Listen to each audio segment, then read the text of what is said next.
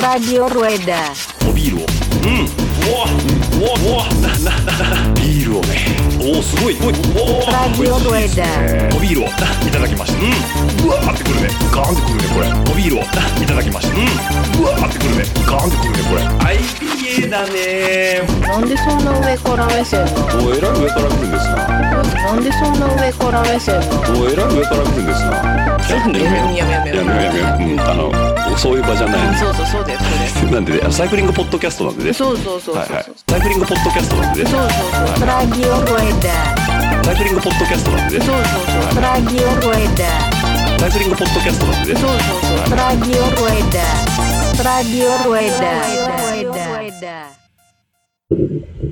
はいじゃあちょっとこれいただいていきましょうか。すいませんはい。ウエストコーストブリューイング。おウエストコーストブリューイングですね。はい。はい静岡といえば。静岡で言えばウエストコーストなんですね。あ駿河の方なんですね。そうですね。はいはい。で、はい。じゃあこれまあグラスで。すいませんグラスで。はい。いやーいい色だ。僕本当 IPA が本当に大好きで、はいはいはいガツンとくる感じが。いいっすよね。ねはい。じゃあ、とりあえず、お疲れ様様でです。あ、いやー、来ますね、これ。あ、美味しい。美味これ。しい。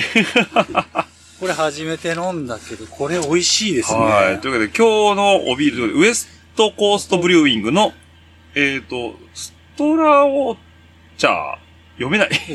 ストラッチャー。ストラッチャー。ではい、ここの QR コードを読み込むと、あはいはいこの情報が出てくるんですよね。そうなんですね。はいじゃあちょっと早速なんで、ちょっと読み込んでみましょうかね。はい。えっ、と、QR コード、上がった。あ、来ましたね。来ましたはい。えっ、とですね。あ、はいはいはい、出ました。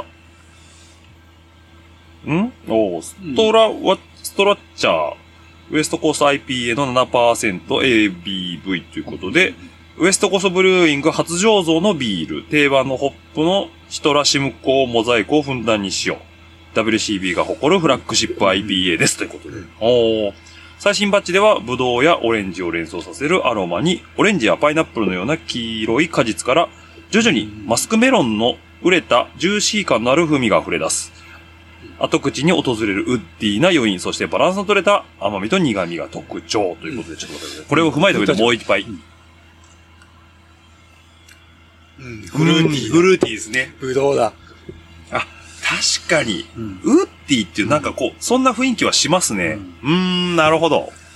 美味しいということで、実はこれもう収録始まってます。えそうなんですか？そういう感じなんそういう感じです。あいいですねはい。というわけで、えー、えーっと、こんにちは、ラジオルエダですということで、えー、今日はですね、えー、ちょっといつもと違う雰囲気で始めておりますけども、えー、番外編じゃないんですけど、レギュラー配信なんですけど、えー、今週のゲスト、えー、甘池さんです。よろしくお願いします。よろしくお願いします。はい。というわけで甘池さんということで、あの、浜松の言う甘池さん。まあ、浜松で言うと浜王がいますんでね、うんあれなんですけども、え、何がというと、今日、えー、甘池さんにですね、僕の財布を作っていただいたということで、取りにお伺いしたということで、あー、すいません。じゃあ早速、ちょっと見させていただいてもよろしいですかね？はい、じゃあこちらでやりました。はい、ありがとうございます。ちゃんと後でお題払いますんで。お、素晴らしい入れ物に入って、えっ、とね、これね、映像コンテンツじゃないんで、なかなか見えないのがあるので、写真でまたね、リストの皆さんにはお渡ししますけど。いや、すごいちょっと、開けますね。はい、お願い。おおえイエーー、いいっすね。イいやー、えちょっと今写真撮っておりますけども。すごいめちゃくちゃかっこいいじゃないですか、これ。ー、色やばく色ないですか？やばいっすね。ちょっと開けさせていただきますね。いや、すごい。あの、最初、はい。僕、甘池さんにその、財布、ま、もともと僕は財布作ろうと思ったのが、はいはい前使ってた財布が、うんあの、本当折り財布の、えっ、と、どこだったかな？グッチかなんかなんですよ。はいはいはいで、結婚式終わって、うん新婚旅行で行った先で買ったやつなんですよ。はいはいはいで。、あれをずっと使ってたんですけど、はい壊れちゃったんですよね。うんうんうんもう15、6年くらい使ってたんで。うんで、あ、財布買い替えようと思って、いろんなサイト見たんですけど、うんうんピンとくるのがなかったんですよ。うんうんうんでうーん、でも革の財布欲しいよなってイメージだけぼやぼやーんってあったんですけど、具体的に、あ、これだっていうのもなければ、うん触れもしないし、うんネットだとわかんないじゃないですか。はで、甘池さんが、あの、革細工をやられてるっていうのは、あの、うん存じてたので、はい。あの、もしかしてと思って。で、ああの、メッセンジャーで最初連絡してもらったのが最初だったんですよう。んそしたらもう、あ、ぜひともっていう、すごい嬉しかったのと同時に、え僕でいいのかなってちょっと思っちゃって。いて、やいやいや。いやけど、本当に嬉しくて、ねうん、で、結構知ってる人とか、うんうんうん。うんに頼まれることが多くて、ねえ。そうすると顔が見えてくるじゃないですか。はいはいはいはい。あ、この人のために作ってあげたいなとか、こういう人だったらこういう革がいいんじゃないかとか、うん。まあ、そういうのがいろいろこうイメージできてきて、これを受け取った時にどういう顔をしてくれるかなとか、うんそういうのがすごいこう、楽しくて、はい。今、本当にこう、ものづくりえに対してのまあ情熱っていうのはそういうところですよね。えですよね。いや、もうね、あの、ニュアンスだけ伝えたときに、はい。甘池さんからどんどんこういうのどうですかこういうのどうですかっていう、あの、プレゼンをいっぱいいただいて、うんで、それが僕一番びっくりしたのが、この、今もちょっと話してましたけど、はい。この色？まずこの皮。はい。うん。えっと、最初何種類か皮をごはいはい。提示いただいたんですよね。うんで、この、今回採用させてもらったのは、プエブロ、そうです、プエブロです。プエブロっていう皮なんですよね。はい。で、普通、革財布って、うん茶色っていうか、まあ、あの、うんブラウン系のイメージが強い中で、最初そんな感じの、イメージを、ね。はい、うん。僕は甘池さんに伝えさせてもらって、あ、わかりました。で、甘池さん一回持って帰っていただいて、で、パってこれどうですかって出された時に、うん。うんこの、なんていうんですか、これ、えっと、なんで、なん、かえカーキーっていうか、ね。うん。え、そんな皮あるんすか？っていうのが、うん。もう本当に僕の中で、うん。まず一個、はい。センセーショナルだったっていうのがあって、で、いろいろ見せてもらったら、あ、本当めちゃくちゃかっこいいじゃないですか、っていうので、で、じゃあその革でっていうので、うん。もうあとはもう本当お任せ。いや、本当お任せでやってくれたのはええ、本当に嬉しくて、えまあ、ある意味ちょっとプレッシャーもありましたけど、あったけど、うん。それを超えるものを作れたら、絶対オッチーさん喜んでくれるなと思って。えいや、本当に、で、まあ、ほとんどお任せでっていう話で、で、えっ、と、提案されたのがこの革の種類、うプエブロのこのカーキの色っていうのと、うんあとは、チャックでですそうでね。すね。これちょっと開けていいですか？いや、で、どうぞどうぞ。おおーすごいですね ちょっと、これ聞こえますかねこれ？聞こえないかな これすごい。なかなか高級な、YKK の最上級。そう、チャックに高級とかあるって僕知らなくて、そう高級があるんですね。あるんですね。これが、えっと、まあ、皆さんご存知の YKK ですね。はい、はい、これなんていうチャックなんですか、エクセラっていうもうあの、ええモデルなんですけれども、うんうんまあ某あのスーパーブランドも採用しているとはい言われているうん。ファスナーですよね。こう、今思ったんですけど、うん。このファスナー閉めた上からうん。なぞると、やさ、柔らかい。そうなんですよ。なんか、普通もちょっと引っかかるというか、角が立つじゃないですか。こここの合わせ目がこ細かいんですね、これね。あそういうことですか。はすっごい今、こううん何気なく触ったらめちゃくちゃ気持ちいいと思って、い。うんうわーすごーと思って、で、この、か噛み合う感じもそうなんですよね。ここがすごいこう。精度がビシーって出てる感じですよね。メイドインジャパン半端ないですね。えージャパン半端ないですね。うんで、こう、また高級感のあるこのタグ、あの、持つところ、うん取っ手のチャックの引、き手っていうんですかね。あそこはいはい、引き手っていうスライダー。うんはい、ここもなんか、なんかこう、ちゃんと入ってますもんねロゴが。そうですね。まあだそこが。見てる人が見ると、そうなんです。分かる人が分かればいいかなっていうところですね。そうですよね。いやー、本当にね、素晴らしい。で、サイズ感もいいし、ね。カットもすごい綺麗で、いや、もうなんか、感無量です。やっぱこの、チャックにしても、な、ななんとなくこう、僕から伝えさせていただいたじゃないですか。うんで、その中でこう、甘池さんの中のその、財布のデザインだったり、作りっていうのはイメージとして湧くもんなんですか？もう湧きますね。あ、湧くんですね。はい。こんな感じでやりたいなとか。はいはいはいはい。で、やっぱりこう、一枚物のやっぱ皮バッと買ってきそうて、ですね。大体、そうですね。うん結構なサイズで横1メーター、うんまあ、い縦縦1メーターぐらいの、まあ、サイズですけども。はいはいはい。まあ、それを買ってきて、で、皮でも、その、お腹の、まあ、牛のこのお腹の部分と、この肩の部分だと、この硬さが違うんで。作るものによって場所を変えたりとか、はいはいはい。まあ、そういうこともやったりしますね。うーん。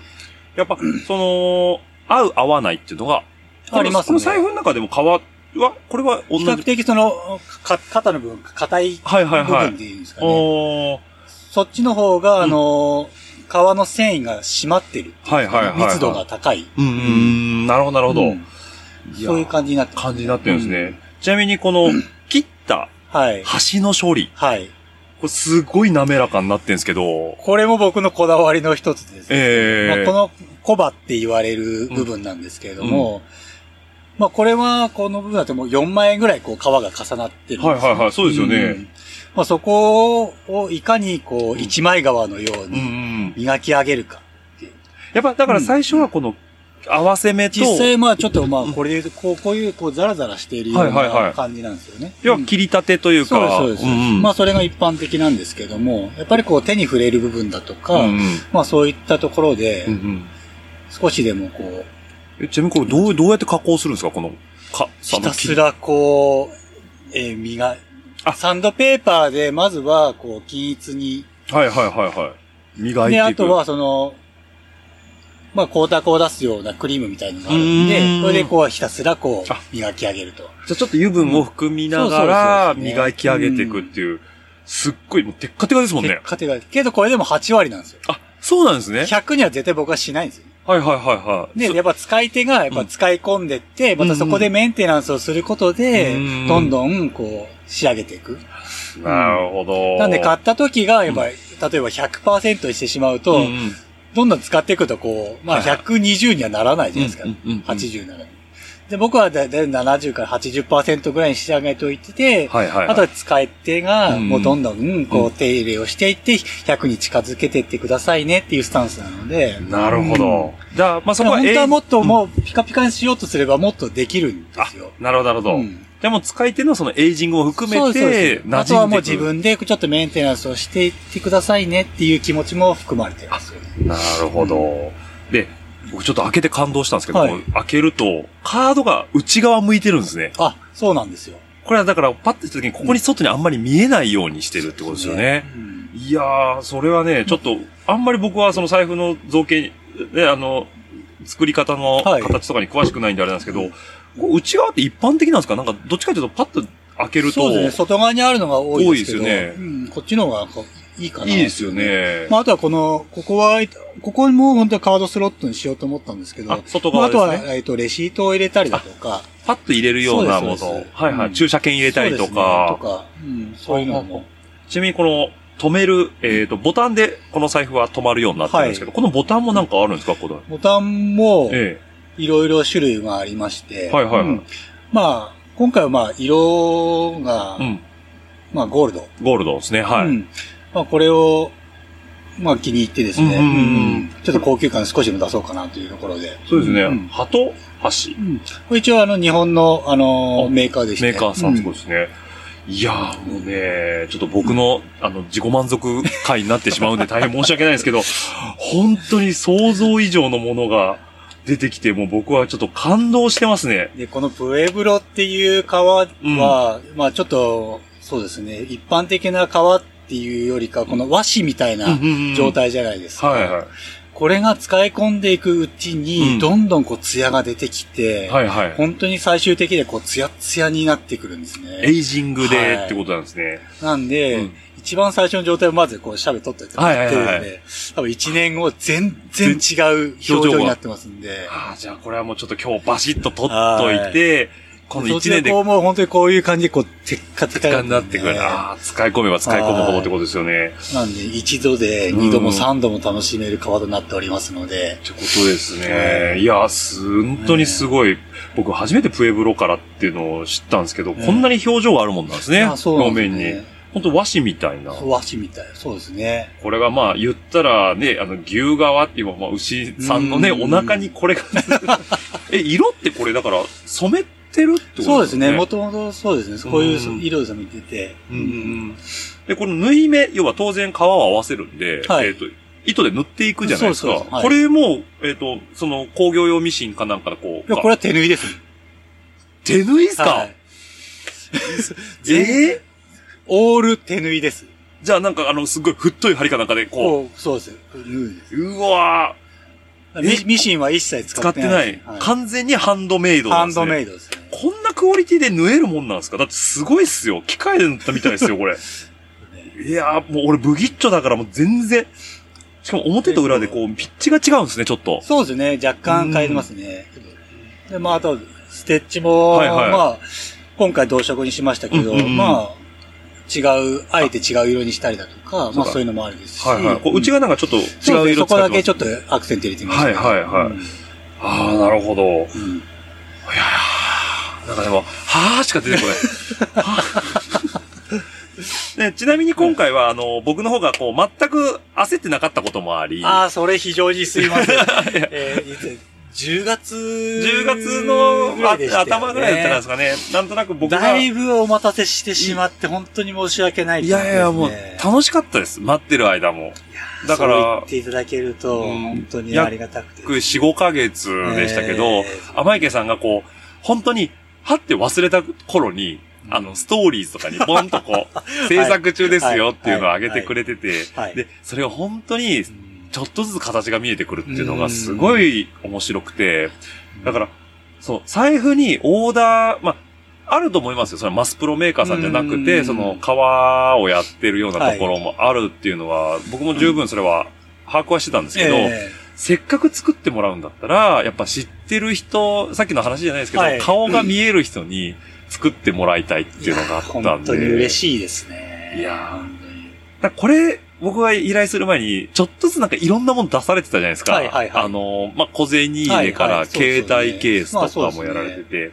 でうん、つい、うんこの収録が今日がですね、えっと、2月10日なんですけど、うんつい昨日ですかね。はい。えっと、赤色の、ああ、そうですね。キャキャンペーン MacBook Air のえスリーブですね。スリーブですよねあれを勝手にプレゼント企画を。えやられてましたね。やってですうん。あれもだから MacBook Air を、えー収納できるそうですね。革、収納でいいんですか、あれは。収納です収納でいいんですよね。あれはもう真っ赤の。真っ赤ですね。今日もないですよね。ああ、ねもうなんか情熱のような赤さをもうめ出してちゃくちゃいい革なんですよ、あれも。ですよね。いや、あれから MacBook 出てきたらもうやばっとか思いますよね。いや、あれもとにかく目立つやつが欲しかったのと。ええあれもだから、なんとなくこう、ご自身がまず欲しいなってものをまず作られるんですか？そうですね、うん基本的にはそこですね。うーん。なんか、その、天城さんいろんな革製品作られてますけど、はい。なんか始めるきっかけってあったんですか？一番のきっかけっていうのは、まあもともと僕、まあブーツが好きだったんですよ、ね。はいはいはい。うんまあそこからやっぱこう革がこうどんどんこう使っていくうちに、ええこう劣化じゃなくてうん美しくなっていくっていうところに魅力を感じて、で、まあ革製品自体が好きだったんで、ええなんかのタイミングでやりたいな、レザークラフトやりたいなとあったんですよね。で、まあ自転車にこう熱中することになったんですけども、うんうんうん。まあその中で、まあ外で遊ぶのは好きなんだけど、うん。まあその自分の師匠がいてですね、うん。その師匠に、まあ動的な趣味と、うんうん。まあ性的な趣味っていうのを、うんまあ二つあった方が、うんまあ幸せになれるよ。ああ、なるほど。っていうアドバイスをもらって、で、まあ自転車が乗れないうん時間だとか、うん。まああとは例えばそういう時に何かあったらいいなと思ってて、まあその時に、あ、始めてみようと思って。性的な趣味の方で、はいっていうですね。そうですね。はいはいはいはで、その、まあ、きっかけっていうのは、たまたま落車して、い。え。本当にリアルに乗れない気えなるほど。怪我しちゃってっていうことですね。本当にそうはいはいで、3ヶ月ぐらい乗れない時期うんがあって、あ、このタイミングでなんかやったらいいなと思うんって、うんうんで、始めたのがきっかけですねそ。れ何年ぐらい前の話ですか？えー、3年、お3年前ぐらいですああ、かね。じゃあ、僕が甘池さん知ったぐらいですかね。まあそうそうですね。家庭が上がられたのが3年ぐらい前でしたそう、っけ？そのぐらいですね。ですよねはい。あ、なんであの怪、我されてました？その前にちょっと怪我したんあですよ。、そうなんですね。はいはいはいはい。で、その時にちょこっとずつやってたっていう。始めたりとかはい。で、今日ちょうど、えっ、と、まあ、さっきのビールを飲みながらなんですけど、うんシェラカップがね、目の前にあるんですけど、うんこの、シェラカップの取っ手、あ、これ、これもそうこれ。もなんかあの、ずっと作られてるのを、あーあの、見てて、で、結構これも、あの、オーダーあ、そうですね。受けられてましたね。そうですはいはいなんかサイクリスト絡みとかもそうですし、これもいい味出てきてますあ、ね。もうだいぶ来てますね。来てますね。うん。あ最初はなんかこういう小物からそうですね。最初こういうのから、まあ、キャンプも好きなんで、ええ。まあ、こういうのも、まあ、含めながらやってったりとか。うん。こうね、今日はビール飲みながらこのシェラカップにこれは、えっと、乾燥ね。乾燥のおお札みたいな、ううん。ん、いただきながらですけど、うん。でも雰囲気がすごいですし、あとさっきちょっとお話も出ました。これは、えっ、と、この、えっ、と、うん。これは、えっ、と、ない、えっ、と、あ、えっ、とですね、マルチツール。レザーマン。レザーマンですね。レザーマンですねうん。だから、えっ、と、あれですね、マルチツールですね。ああ、もう、憧れですね。レザーまあ、マンいいですね。レザーマンいいっすよね。僕は。こういうギアがやっぱ好きいなんやー、あのね、小学校の時に、アウトドアショップ行くと、で。はいショーケースの中入ってたじゃないですか、これ。れ。いつか買いたいと思ってたんですけど、いやー、いや、男心くすぐりますよそね。うなんですよ。この形といい。いやー、ねすごい。もうこの何十徳ついてんだっていうね、そう。いやー、これは、えっ、と、レザーマンが入ってるこのケース自体は、えっ、と、レザーマンのケース。いあ、レザーマンのケースですね。これねや、これもなんかそのうちあれですか、もしかしてオリジナルなんあか。あ、もう作、作りたいですね。オリジナルで。うんそうですよね。まあ、これもなんかなかなかいいエイジングが入って。うんいや、なんかあれですね。もう、男のたしなみですね、これはねそうで。すね。いや、僕ね、ちょっとごめんなさい。全然話ずれちゃうんですけど、レザーマン久々に触ったらすげえ気持ちいいなと思って、今これレ。ザーマンいいんですよ。いいっすよはね。なんかこの動き一個一個ぬるぬる感っていうか、あの、精度がすごい出てるじゃないですか。いやー、素晴らしい。憧れですね。いや、いいもん触らせていただきました。やっぱそうですね、アウトドアがお好きということで、この辺のギアに関しては、やっぱり革っそうてね相性いいですよね、キャンプグッズに対して。非常にいいと思いますよね。ううんえ、じゃあもういずれ突き詰めたら、そのうち革靴とかまでいっちゃうの？いや、本当に、ええブーツとか、作ってみたいです靴を。はいはいはいはい。靴を作ってみたいですよね。靴って僕わかんないんですけど、多分なんか型があって、それに皮当てて舐めしていくとかなんかそういう感じなんですかね？いやー、昔、ちょこっとだけなんかそういうええ NHK のドキュメンタリー見たことあったんですけど、うんまあ一枚の皮からちゃんとこの、か、皮、あのか形にしていくっていう、この工程、うん。あれがなんかすごいこう、いや、すごいなと思って。うん。うん。まあもともとなんか僕自身もこう、ものづくりが好きなんですよ。はいはいはいはい。だやっぱりなんかそうういう、ん一個、皮っていうのはそういう汎用性もすごい高いし、なので、川の可能性が、なんかこう、他に何かないかなってずーっと考えてて、まあ、例えばですけど、こう、川の名詞とかもあったらなんか面白いかなとか、確かに。で、ちょっともう自分でこう作って、こう、ねえ。まあ僕こういうもんですけど、はいに、こう、うん。おっと、皮おみたいな。な。皮の名刺みたいな。ねいいですね。確かに。もう変わらずにご愛顧お願いししますますみたいな。確かに。っていうのもちょっとこうやってみたいかなとうか。ん。そう。だから、恥ずかしながら僕、その本革のものっていうのを、はい多分そんなに所有したことないんですよ。ああの、全くなくはないんですけど、これぐらい、その財布ぐらい身近にずっと置いとくものあ。で、はい本革っていうのはやっぱ持ったことがなくて、やっぱブーツとかはあるんですけど、うんでも毎日はまあ履けないじゃないですか、やっぱり。うん。だからなんか一個、なんで結構あと、置いときたいなと思って。名刺入れとかも最近ちょっと頼まれて作ってたりとかして、はいはい。このプエブロのうん。こう色違いで、ええ、今これちょっとこう制作中のはいはい。やつなんですけど、これ名刺ま入れですね。はい。あ、素晴らしい。しかも内側が赤という。これで。これはアクセントで内側に赤を合わせて、まあちょっとあのーうん。テスト的に、うんうんまあ作ってみた感じで、まあ、いいですね。かなり皮厚いんで。厚いですねうん確かに実際まだこう、ちちゃんとい使い込んでいかないとあれなんですけど、そうですね。だからこれが、うんだから俗に言うその、最初に100%じゃなくて、使っていくうちにこう、うん馴染んでいくっていうところですよね。確かに。あ、ここはだからそんなにゴリゴリ磨いてない。これはまあ何にもしてないんですよ。あ、なるほど、なるほど。ここからこう、磨いていくとと、ツヤが出てくるみたいな。ただ僕の財布と比べるともう全然違いますもんね。そうそうそうそうはいはいはい。これが元の状態。なるほど。いやー、うんこれはこれでおしゃれですね。こう、だ開けた時に内側が赤ってたね。ちょっといいかなとか思って。ちなみにこれはプエブロこガルでもれもプエブロの、あのー紺まあ、紺色ですね。ですね、はい落ち着いた感じの、ですね。ビジネスライフにも使えそうな感じで。まあ、これをちょっとこういう、まあ、これから、まあ、社会人の人とかにあ、いいですね。ちょっとこういうのも、うん一個プレゼントできたらな。そうですよね。と思いますね。そのままね、うまく、その何十年と使えるものなんで。そうですね。うんここれちなみに、財布とかだったら、これやっぱなんかこう、メンテナンスとして、うもう、触っていただくだけで大丈夫です。この手の、うん。それで大丈夫です。なるほど。だから普段から使っていれば、そうですそうですなっていくってことなんですね。はあ、はあはあはあ、変に何かクリームとか塗らない。塗らない方がいいですね。大丈夫ああ。もうなんか触り心地いいんでね、もうずーっと、ずーっとね、そうそれが一番いいんですよね。なん、なんなんですかね。手にスッてきますね。だからその、うん。いや、だからなんか、オーダーっていう一つの、なんか、あの、自転車でもそうじゃないですか。うんやっぱり、オーダーフレームとかってのビシッと来るじゃないですか。ねそう。で、やっぱり、その、ビルダーさんだったり、今回で言うと、その作り手さんとかをの顔を知ってたり、うんまあさっきも言いましたけど、わかる範疇で、その、もう信頼して出すっていうところ、まあさっきも言われてる、うんプレッシャーがあるのかもしれないんで、あの、大変なんだろうなと思いつつも、いやいやね、だけど、うん。なんかそういう、こっちもすごいワクワクしますし、ううん。んそれがこう、今何でも世の中手に入っちゃうときに、なんか、そ、あ、なんか作ってくれてるんだっていう良さが、やっぱすごい。いや、本当に僕自身も、うん。この、いい時間を、オッチさんにいただいたっていう気持ちが強くて、いやいやいや。本当にこう、一趣味でありながらも、本当にこう、いい時間の過ごし方、ううん。ん。どうやったらこれ喜んでくれるんだろうとか、うんそういういろいろこう、相手のこう、顔うんを思い浮かべながら制作していって形になっていくっていうのが、すごいいい時間だったなって思って。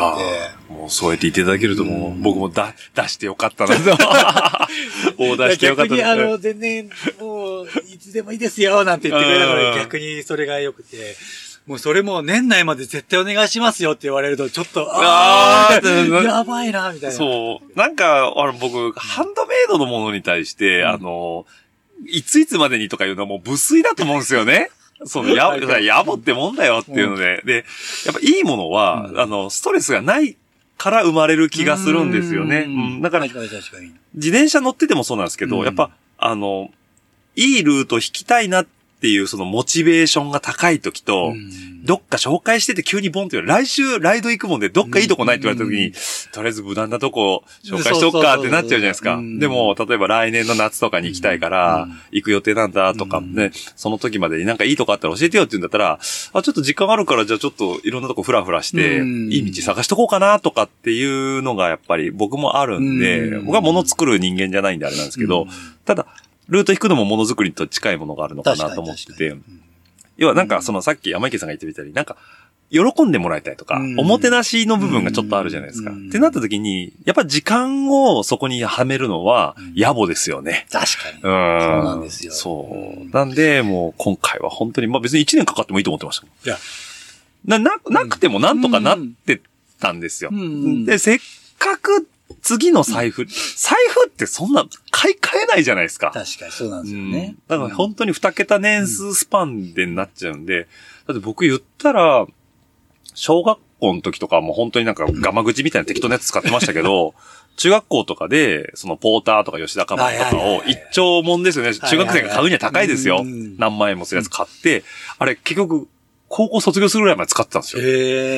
で、その後に、えっ、と、初めての革ですよ。ただ、あの時って、うんなんか、あの、レッドウィングだったか、うんなんかがわかんないですけど、えっ、と、一、レッドウィングブランドかなんかの財布があったんですよ。はいはいはいはいあレッドウィングだったかちょっとなんか忘れたんですけど、革の財布を使ってたんですよ。うん結局そんなにいいもんじゃなかったんで、ボタンがいずれボロンと取れちゃって、はいはいはい。で、その後に、まあ、適当にやつを使ってたんですけど、うんで、今回ですよ。うん。だからそれ、前使ってた財布もやっぱ結婚した時に買ったやつなんで、思い入れはあったんですけど、うんまあ、壊れちゃう。いずれ物は壊れる。うんじゃあ次はやっぱ壊れにくくて、うんうんなおかつ育てていくものがいいなと思って、うんだから下手したらもう今僕ね、今年、今度40になりますけど、うんもう普通に定年までは使え、20年はね、まあ、なんだったらあの壊れたら甘池さんに、ちょっと直してくださいっつってね。永久保証なんで。僕が生きてる間に。きっちり直します。なんかだから作り手さんが比較的身近なところにいるし、うん革っていうのは多分リカバリーもしやすいのかなうもちろんですね。と思うんですよね。うんなんで、やっぱそこに対して、全然直せます。うん、なんかそう、今回はね、本当にいい、あの、オーダーができたなと思って。よかったですよかったです。本当に。久々になんか、うん天池さんからそうやって言っていただいて、ウィンウィンなものがあるな、と思って。なんか、楽しそうにクラフトしてるのを上げていただいてたんで、見てる方もワクワクします。本当に楽しませていただきましたい。や、本当にね、今回はありがとうございますということで。で、財布は結構あの、春財布って言って、春財布？はい。はいはい。春に、うんあの、お財布を変えると、金運がアップするって言われてて、はいはいはいは要はこの春、い。うん。パンパンに春春。と春あをかけて、うん春財布って言われてて、なので、えー、大体こう、春に財布を変えるのは縁起がいいとか、こう、金運に関してはいいですよっていうのが知ってたんで、あじゃあそれま。でに、絶対仕上げなきゃって思ってて、で、今年はなんかすごい、うんいい年らしくて、その3月のな、ちょっと何日か忘れちゃったんですけど、うん。あの、一流万倍日とかっていう、その、まあ、あの、うんうん。まあ、俗に言う、こう、縁起がいい日っていうのがあるわけじゃないですか。はいはい。それがなんか3つ重なる日が、え？3月に、今年の2022年3月にそういうの日があるらしいんですよね。あ、そうですね。はい。なんで、その日に、まあ、あの、財布を使い始めるのがいい日ですよって俗に言われてる日はい。はいはいはい。うんまあでも、その近くで、まあ、い一新するっていうのも、まあまあ、そうですねんうん生きってもんですよね。まあ、そこに向けて、ちょっと、まあ、その日まで、なんかね、お金を、この財布にいっぱいこう、入れるはいはいはい。ことがいいって言われてて、うんうんうんと、この財布をまだ使ってないじゃないですか。はいはい、使ってないですね。例えばこれ、100万円の札束を入れておくと、はいはいあこの僕は、この、こ僕かわかんない、うんこの、この財布は、あ、100万円入っててもいいんだって、あー財布なるほどが思うらしいんですよ。はいはいはい。うん財布の意思があるわけですねそう。です。そうです僕はさ100万円入れれても、大丈夫なんだ、いいんだ、みたいな。なるほど、なるほど。ああ、それはそうかもしれない。うん。それなのかな？僕今日、あの、この代金をお支払いしようと思って、はい。えっ、と、さっき郵便局で下ろしてきたんですけど、はいはい。あの、あれなんですよ、びっくりすることに、あの、まあ、あの、今回のお題とはまた、普通の使うのも入れたんですけど、ええ全部1000円で出てきたんですよ。なもんでそ、う。だから僕、あの、今この財布、ね、あの、某社の財布ですけど、なんかとんでもない量入ってるんですよね。あすごい入ってそう、だからすんごい入ってますね。そうそうちょっと待って、ちょっと待って、みたいな。なんか、ポンポンポンって支払い金額をしたら、ガガガガガガガガガガって止まった。え、どんだけこれガガガガ言うのと思ったら、ドサって出てきて、あれ、俺、引き下ろし金額間違えたかなと思って出したら、だから、今度、こいつには、あえっと、あの、厚みとしては、うん、そうですね。それぐらいの 記憶させといて。記憶させといてってそうことで、すると常にこいつには、ここれぐらい、う、入こってるのが、っていう。いいと。うん。そう、だからね今ミニマムスタイルも結構流行ってるじゃないですかそうなんで。すよ。だからそれもすごい迷ってて。うーん。なんかこう、本当に三角形の折り財布とか、はい革とかであって、うん小銭とカード1枚といやもうか、それで十分、十分なっちゃってるじゃないです。か。うん、だそういう、まあ、そういう流れも僕はすごいいいな、ミニマムスタイルもいいなと思うんですけど、逆にカウンターカルチャーとして、やっぱり要塞は大きくあるべきだと。確かそう。もうだからもう空母ですもん。言ったら。うん。だからなんか、まあ、これはこれで母艦として置いといて、うんその、まあ、折り財布の、うん例えば、あの、そういうちょっと、ちょっとしたやつとか、小銭入れとかもあってもいいのかななんても思いますしに。、今スマホ一つでうん全部完結できちゃう。できちゃいますね。あるじゃないでうすか。うカード1枚と、うん。本当にこうスマホあれば、全然いけちゃいますもんね。なんで本当にこう財布本当にミニマムでうん。いいのかなと思ってて。まあそういうのも作りたいなと思っていいですよね。うんそう、だからなんか、そう、甘池さんはなんか、何でも作れるし、その偏見があまりないなって思ったんですよ。今時そんなでかい財布持ってないよねとか 言われたら俺どうしようかなと思って。そう。なんで、あのやっぱね、こうある程度こう、おじさんがやっぱこう、うん。やっぱ長財布って憧れるじゃないけど憧れるんですよやっぱこう、ちょっとね、うんそう。札は折らずにいいそう初めてです、僕、長財布。あ、そうなんだね。ずっと折り財布だったんですよ。で、さっき言ったレッドウィングの革財布も、あれなんか、ドル規格になってて、はいはいはい。千冊って1ドルよりちょっと長いんですよ。はいはいはいはい。だから、折らないと入らなくて、お札が。で、よく言うじゃないですか。うんあの、お、お金を折ると、うんうんそんなにこう、お金が寄ってこないっていう。だから、うん長財布はいつか買おうってずっと思ってんのと、うんこう、まあ、部下とかうん、ち、会社のチームメンバーに、おこれ出しとくわって時にうん、折り財布かよ、みたいな。折ってる。折ってるよじゃなくて、こう、ちゃんとケツからバッと出して、おなんだっつって、こういう、こういう出し方。確かに僕の上司とかも、基本やっぱ長財布なんですよ。はいはい。そう。だから変に長財布に憧れがあって、それもあって、今回も長財布オンリーだったっていうのもあるんですよね。なこれはこれで全然良くて、じゃあ逆にライドとかに行った時とかに、はいそのちょっとした、本当に、そうねん、コンパクトなやつも、ちょっとなんかいずれこう、うん僕の中でイメージがわわーってできてきたら、甘池さん、あもうぜひぜひ。こういうのちょっとお願いしますよ、みたいなね。本当に。だからなんか、ね、もしもこのリスナーの方でね、少し興味があるっていう人がいれあもばう、全然作ります。ねえ、はいなんでもう直接甘池さんに面識がある方とかね、連絡が取れるもう全然もう、例えばこんな感じのいいよやとか、あれば、ぜひとも。本当にありがたいですう。ね。うんんまあなんかいろいろやってみたいのもあるし、うんいろいろチャレンジしたいのもあるんで。まあ、ただ、あれですね、あの、本職が別にあるので、まあまあ、そうそう、あですねの、そうそう、あの、ちょっとね、作成期間だけは、まあね、あの、作成期間は長ければ長いほどいいものができると僕は思ってますんでね。サコッシュ作ってとか。あいいっすねうん。革以外もなんかやってるんですか？か基本今革がメイン。革が一番、そうですね。うんうんううんん。だからもう革、暑いですね革をベースに、その、さっき言ってた MacBook のケースだったりまあとか、そうですね。まあ基本自分が欲しいものをまず作ってみて、うんうんまあ反応を見て。うんうん僕今個人的に欲しいのが空字なんですよ。こう、缶にスポンって入れる。この前作った。あ、作りました？空字作りました、はいあれいいっすよね。なんか、あのうん、革とかでこう、クってこう持てたら、まあそうなんです。そう。あれ、でも、どう、どうなんですかね？まあ、保温性はそんなにないと思うんですけど、保冷性とかも。ただ、雰囲気、雰囲気が、雰囲気、雰囲気ですそうよね。。結局僕ら雰囲気で来てるんでそれでいいんですそよ。れでいいんですよそ。れでいいんですよ。そう。なんかよくわからないけど、いいよねっていうものをまた、こう手に触れた感触が、うんうんやっぱこう、いいよねっていうところで。欲しいですよね。あと僕もう一個、これは、ちょっとあの、まだ導入してないんであれなんですけど、そのうち欲しいなと思ってるのが、あの、アップルが出したエアタグってあるじゃないですか。はいはいはいはい。あの、どこにでもやるという、あの、まあ丸いやつ。うん。あれを入れるうん、ケケースみたいなのがあって、まあ、それ例えばカババンにこう引っ掛けとくとか、すると、なんか、か普通にエアタグを、うんまあ、ぶ、無難にやるっていうよりも、なんかハンドメイドクラフトに入れていくっていうのが、ちょっと面白いよなと思ってて、うんまあ、あるのかもしれないんですけど、うんやっぱなんか知ってる人とかに作ってもらったらまた面白いのかなって思います。ぜひともちょっと、ちょっとね、それ、アイディア募集。アイデア募集中ですね。こんなん作ってあんなんどう？ってていうところですね。はい。なんでもうなんか、ちょっといいなと思うのがあれば、もう甘池さんに相談してもらえればということですね。もうやります、みたいな。ってことですねいろいろ提案できますので。はい。ということでね、まあ、はいあの、僕はこれ最後今日から育てていこうと思っておりますので、ということで。ただね、ちょっと話脱線するんですけど、甘池さん最近レース出てます？やりないです出ね。てないですよね。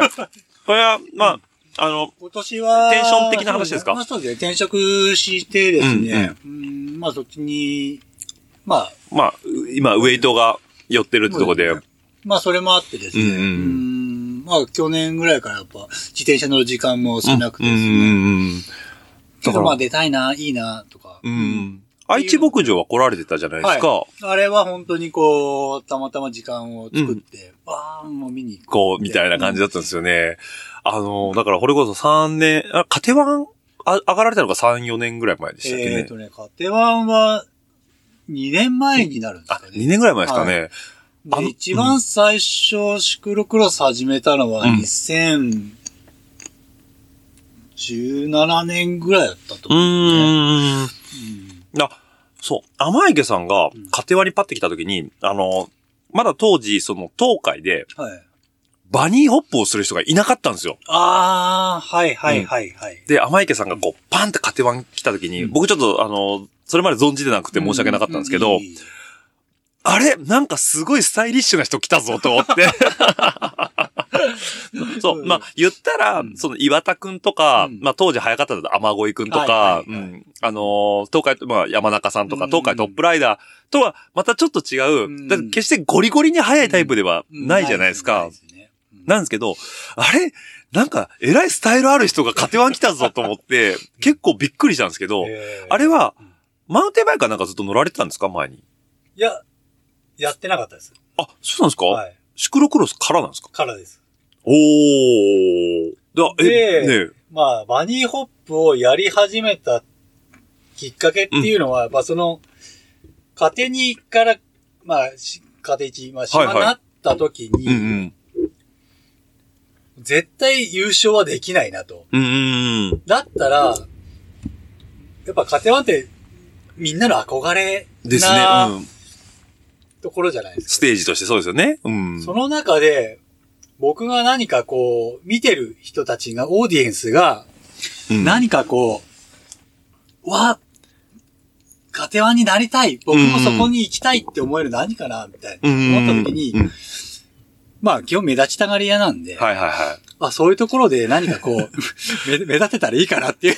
いや、それはね、すごいわかります。で しかも、盛り上がってましたよね、やっぱりね。いや、だからあの時に、うんなんか、うまあ、あの、正直僕より後ろだったうん。タイミングがあるじゃないですか。うん。で、時に後ろでわーっていうのが聞こえるんですよ。ね。はいはいあのわーって、東海で今まであんまり聞いたことがないうん。タイプのわーだったんで、ああ、そうだったね。そうすると、甘池さんの Facebook たどり着いてフォローさせてもらって、うん。見た時に、あ、飛んでたんだと思って、そう。まあ今でこそバニーホップでこうみんなが取り組んでる。課題だったんですけど、結構やっぱワールドカップとか、まあそういう優秀なの見てて、あ、これやりたいなと思って、うんまあそこからですよね。ですよね。で、周りにまだやってる人があんまいなかった当時まだいなかったですよね。うん。本当にこう、そうです全日本クラスうんうんうんうんの方々うん。うんうん。がまあやってるぐらいなところで、まあ東海でもしこれやったらなんかめすごいこう、うんうんうん。いいんじゃないかな、みたいな。いや、うん。っていうところで、ちょっと、密かにずっと練習して練習してて、みたいな。っ そう、だから、えらいかっこいい人来たなと思って。ていうところですかね。ねまあ、あとはまあまあ、まあ、あれで結構やっぱ、観客っていうか、うん見てる人が多いじゃないですか。はいはいはい。で、そっちがなんか見てて、ああ、なんかこう、わーって盛り上がってくれたらうん、いいなっていう。ただそれだけでしたよね。なるほど、なるほど。早く走ることも大事だけど、まあそね。の盛り上げるっていうところも、まあ要は、まあ目立ちたいじゃないですか、うんやっぱり。ううんん。うん。うん。で、まあ、それでなんか、わーってシクロクロス面白いみたいな、応援してても面白いみたいなとか、うんまあそういう感じで盛り上がってくれたら、ん。まあ東海盛り上がってくれていいかなっていう、そう。まあそういいう思いでしたね。うん。うん。や、本当にそれは感じましたし、ちなみにこの間、愛知牧場を久々に多分外から見られたと思うんですけど、はいはいはい。うん。どうでした？外から見られて。そうですね。あめちゃくちゃ走りたいなと思って。走りたいなみたいな。思いますよね。はいそう。あ、なんか外から見てると、もっと踏めとか、その、そうですね。ふもっと踏めるはずだ、俺でも踏めるはずだと思うんですけど、実際当人はもう踏めないなんですよね、あれ。モーモー坂のあたりでずっと見てたんですけど、はいはいもっといけるだろうみたいな。でも、当人は、もう絶対無理です。そうで、あの時ちょうどスタート前だったのかな、マイケルさん声かけていただいて、ああー、どうもって、あの、財布のこと聞きたいけど、ちょっと今レース前なんで、みたいな感じで。声かけるタイミング間違ってたいやいやいや、全然全然。でも、あ、来ていただいてるわ、と思ってて、まあちょっとあの、レースシーンなかなかお会いすることもなかったんで、あれは非常に嬉しかったんですけど、知りたいなっていう気持ちが、すただごいまたあれですね。ただせっかく走るんなら、やっぱり準、ある程度準備して、いや、もちろんです、うんもちろんです。走りたいっていうのもありますもんね。まあ、中途半端なところで、やっぱ C1 はやっぱ、うんうん走れないかなって思あるんで。ってなると、落ちちゃいます、このままだと。まあ、もう全然もう、それは落ちるとカテゴリーとしてはうんじゃあまた輝けるわけですね。もう本当もう、まあ僕もおじさんなんで、うんまあ、まあマスターズでもいいかなと。あ、そうですよね。別にそこに C1 にこう、こだわるところもないし、ただその C1 にいたいっていうう、ん。ただその肩書きだけはいはいはい。でやっぱいる人もやっぱ、うん、まあ中には今いますからね。中にはいるとは思うんですけどうん。もう俺はそれは格好悪いと思うんで、別にそれには全然いいんで、まあ別にマスターズでも、まあそっちはそっちで、っていう言い方をすると、うん。あの、今、マスターズの方が、あの、戦国時代なんで、おい、これ、エリートじゃ、え、あの、全日本じゃない限りマスターズの方がしんどくないかみたいな。そうそう。もうあの、僕の中でマスターズのおじさんたちっていうのは、あの、ある程度、やっぱ年がいってて、はい M2、M1 走られてる方って、はいはい。自己マネジメントができてるからあの年であんだけ、要はトレーニングできてるんですよね。ね。逆に危ないって。エリートって、あの、若さで押し切れるところがあるじゃないですか。マスターズはマジで仕事のマネジメントとか、うん自己マネジメントしないと、すぐ体壊れたりとか、ねすぐ家庭が壊れたりするじゃないですか。家庭は壊れたくない家庭は壊れたくないですよね。そう。なんで、うんそう、あの、リスペクトがありますね、そこに対してはね。ね本当に。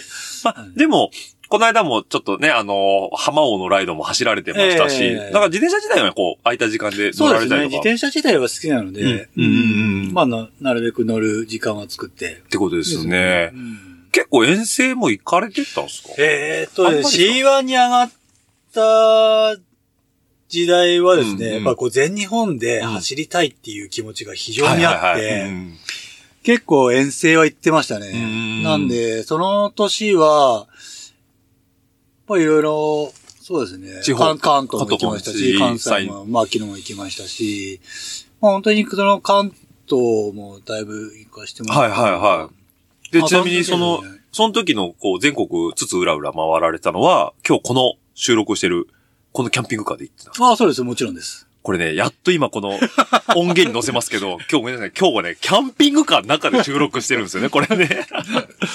そう。車の、車の中、初ですね。初車の中で収録。ただ、もうね、部屋ですね。これは、えっと、200系ハイエース。普通の200系ハイエースですで、ね。はいえっ、と、ハイルーフのロングの、グのえっ、と、ワイドボディのスーパー一番でっかいやつですね一番でっかいやつですよね。い、やーね、部屋ですよ。部屋です部。屋です。びっくりしました。あの、横のスライドがガーって開けた時に、あ、ここに下駄箱あるんでって言われて、下駄箱ついてるんですかみたいな感じで、こう、シャッターの。これは、えっ、と、仮装用は、えっ、と、どちらの仮え装なんですか、ーっとですね、トイファクトリーっていう岐阜県の、まあトイファクトリーっていう、はいはいあの、まあビルダーさんがあってですね。うんまあそれでこの仕様でっていう。ってことですよね。うんと簡単に、まあ映像なんでちょっとお伝えしにくいんですけど、えっ、と、単純に、えっ、と、まず、えー、流し場がありますと。で、まあ水も出水ます。もで、キッチンがああっって、て、電子レンジもあって、火も、まあ、火も使うんですか？まあ火は、あの、カセットなんです。あ、カセットコンロ。うんはいはいは。あとここが冷蔵庫で。あ、冷蔵庫ですね。はい。あとはこのカラトリー入れとか、まあいろいろ。はいはいはいはい。あとここには、まあ、あの収納ですかね。じゃあ、その、後ろの、まあここはあのマルチボックスっつって、ええまあ別にトイレにする方もいますうし、ん僕はここにあの服かけたりとか。あなるほどまあそういうところですね。クローゼット的な収納になってるって感じなんですね。であとはこの、後ろは二段ベッドになっててね、はいはいはいはいうんまあ170センチぐらいの、まあ日本人の平均的な身長の方だったら足が伸ばせてうん、まあちょっとオッチーさんだとちょっと窮まあまあ、屈ですけど、でも、くの字になれば。ええんっていうかなっていうところですね。いや。で、天井っていうか、この上にはこう収納がね、こついてますから、ね天窓には。もうね、浜松駅すぐ横の、あの、コインパーキングの中に止めたこのキャンピングカーで今収録してるんですけど、冷え冷えの先ほどね、ちょっとご紹介しましたけど、冷え冷えのこのビールが出てくるってことで、コーストブリューイングさんの。もうちょっとね、感動しております、私。ねまさかここで収録が本当に始まるなんて本当に思わなかったですよ。え、本当に収録するんですかって言われました。いやいやそうラジオレーダーまあまあ聞いてますけど、ええいや本当にこんな感じなんだいや、もうね。ね、雑ですよ。雑です。なんで、いや、やりますよ、つってね。もうなんだったら iPhone 置いたまま喋ったりしますから。ああ、そうなんですよ。どこで撮られてるかわかんないですからね。いやー、でもね、本当この、キャンピングカーもだからさっきもちょっとあの、これ二次会なんですよね、収録はあ二次会ね。そうですね。一次会会はさっき浜松餃子食べながら、そうですねちょっとああでもないこうでもない話してたんですけど、あの時にも少し話させてもらったんですけど、僕、キャンピングカーってやっぱ憧れがあって、ええだからこれは晩婚ですよね。そうバンコンですね。晩婚って言われるのと、あとはよくあるのが、えっ、と、キャブコン。キャブコン。そうですね。トラックベースの、まあ、仮装を仮装。したいですうんうね。んうんあとはもう本当にバス。バスですね。ですね。はいだからコースター使われる方だったりとかそう、ですね。国内だとコースターが多いのか。コースター多いですね。ですね。うんまあ言ってみれば部長コーヒーの部長も、ああ、部長もそうですね。まあ、丸山さんもまあ。そうですね。ゆきおさんも、うんえっ、と、ゆきおさんはシビリアンの方ですね。ええだからあのー本当にキャンピングカーって素晴らしいですね。まあ、このサイズが一番まあ、使いやすい、日常使いもできて。国内での取り回しがいいやつですね。うんだからこれあれなんですかね、グランドキャビンと同じサイジングなんですよね。そうです、そうです、そうです。で、乗車定員が、えっと、一応7人。7人ってことですねはい。すごい。本当に、本当に部屋です。いやー、なんか、その、結構これ作りもこう、こう、そう良くてですね。家具、家具、家具ですよ家具です、本当になんかねあの、よくある、その、なんか適当にベニヤバーンってつけましたとかじゃなくて、ちゃんとこう。表面処理とかいや、がすごい良くて、高級感もあって。ありますよね。下水話いくらするんですか？トイファクトリーさんのホームページ見ればわかる話だと思うんですけど、大体そうですね。まあ、国産の、うんまあ、あの、ミニ版の最上級クラスなるほど。アルベル、アルベル最上級フルオプションぐらい。でぐらいですかね。もそんなもんで買えるんですか、そうです。そうです夢がある。はい。なので、ええまあ、それを変えるぐらいだったら、うんまあ、こういうのも選択肢として、ありじゃないかなっていうところですね。え、ちなみに今回、はいその、収録をするにあたって、はいえっ、と、まあ、キャンピングカーを僕は甘池さんが乗ってるの初めて知ったんですけどはいはいはいはい、あの、キャンピングカーで二次会的にやるのもいいですよねってご提案いただいた時に写真を見せてもらったんですけど、あの、その写真が、あの、車だから飲み会をしてる写真だったっていうので、あれは、えっと、お正月にあ、そうですね。ちょっとお正月ですね。走りに行った時のやつですよね。はいね。だからもう車止めちゃって、はい寝てさえしまえば、あもそうですそうです何とでもなるということで。あとは、まあ、トイレだけどうにかなれば。そうですよねまあ、場所はどこでもいいので。うん今日何が素晴らしいって、この駐車場のすぐ横にセブンイレブンがあって、あ、そうですね。トイレが。あのセブンイレブン大丈夫ですか？店長のセブンイレブンじゃないですか？あ、店長のセブンイレブンですよ。あ、店長のセブンイレブンですか？そうそうそうなんでもう使いたい方です、ね。はい店長いる今日つってね。絶対いるんじゃないいいじゃないですかね。あ、じゃあ店長っていうのはリ、あの、知らないリスナーさんにすると、えっと、サイクリストの、えっと、セブンイレブンの店長さんがいらっしゃって、ということで、通称店長という店、あの、浜松駅の高架下で、そうですね。お店がやられてるということで。浜松駅のあの南口のセブンイレブンで。セブンイレブンですね。えちなみに収録の機能がなんか深夜のバイトが来ないから、出てくださいっつって。そう、アクティブオタクこと店長ですね。すねはい。店長ですね店。長もね、ぜひとも呼びたいですけどね、そうちのラジオにね。ぜひ出てもらいたい。ネタが豊富なネタが豊富ですからねうん。オートバイにも乗られますあ、そうしね。ですね。ええうんなんで、なかなかこう、浜松っていうのはアグレッシブな方が多いですからねい。やいろいろちょっとあの、コアな方が多い。多いですね。ええだからそれこそね、まあさっきもちょっと話出ましたけど、浜尾浜こ尾とね。浜を出て、出ていただきたいですね。出ていただきたいですね。浜尾もネタ多いですからね。そうですね。ずーっとバスケットの話してますよ、多分。最近はちょっとあの、こう、サボテンとか、あっちの方が、あ、そうなんですか、はい浜尾、はい イメージないな。植物にはまってて。あ、そうなんですね。はいええあの、なんですか、180オーバーのはい。巨漢がこう、はサボテンを愛でああ、いいですね。ぜひともちょっとそんな話もね、聞きたいかなと思うんですけど。だから今日はもう本当にね、ラジオルエダ初のこの野外収録じゃないですけども、い。えね、もうえ初なんですよ、こういう感じは。いいろんなとこで収録させてもらいましたけど、キャンピングカーっていうかまあ外、うん。あ、だからまあ、レース現場のインタビューは外ですけど、はい。この対マン収録は、ええ多分外は初な気がします。ああ。よかっありがとうございます。ということでね、もうね。気がついたら2年、2年以上やってるんで、うん。え2年以上やってんのかな、ううん。ん、まあまあ、まあそうですね。うん、なんで、うん。あの、2年近くやってるのか。うん。うん、なんで、あの、もう、いつ誰とやったかってなかなかね、パッと出てこないんですけど、はいそう。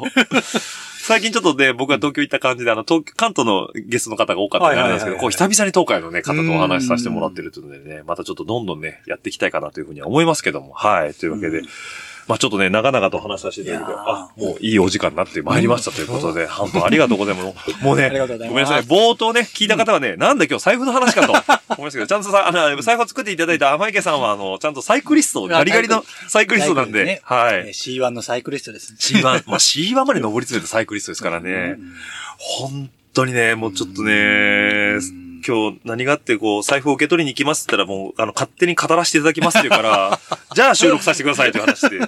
本当に収録するんだとか。いや、しますよ、もう。それはね、もう僕は収録、な、もう、な、ことがあればもうすぐマイク持って出てきますからね、っていうので、本当に。いや、ずっと、ずっと触ってられるわ、これ。あーい。はい可愛が、可愛がってあげてくだ可さい。愛がります。はい。じゃあもうね、ちょっとね、リスナーの皆さんとはちょっとこの辺でお別れしますけど、僕らはこの財布を見ながら、えっと、終電までちょっと飲みたいかなと思いますので。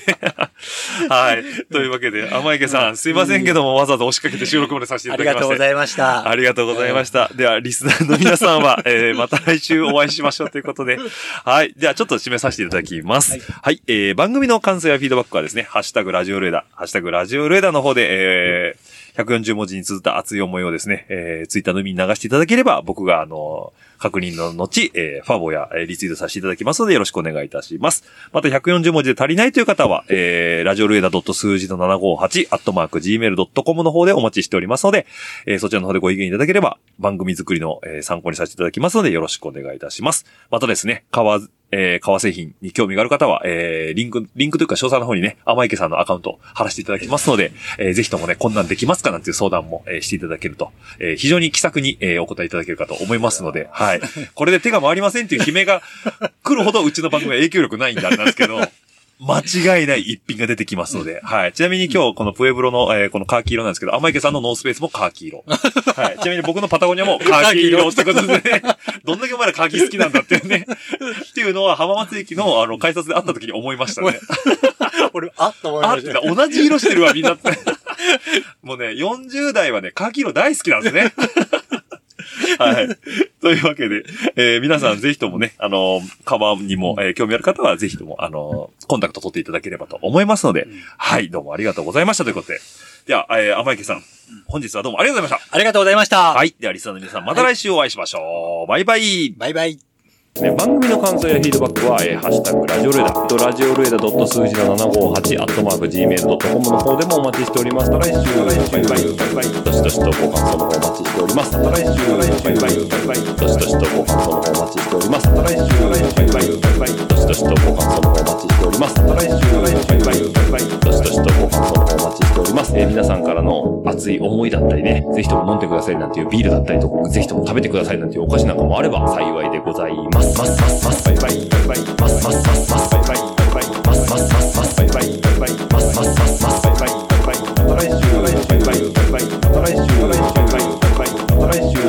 イバイバイまた来週